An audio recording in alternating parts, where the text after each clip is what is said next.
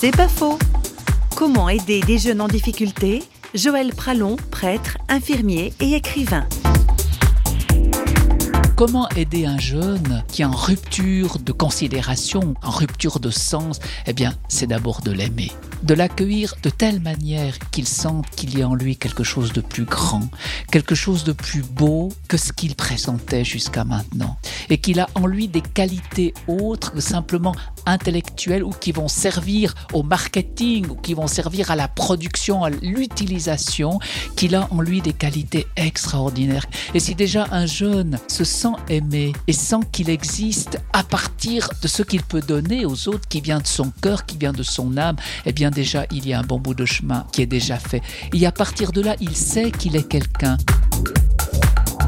C'est pas faux, vous a été proposé par parole.ch.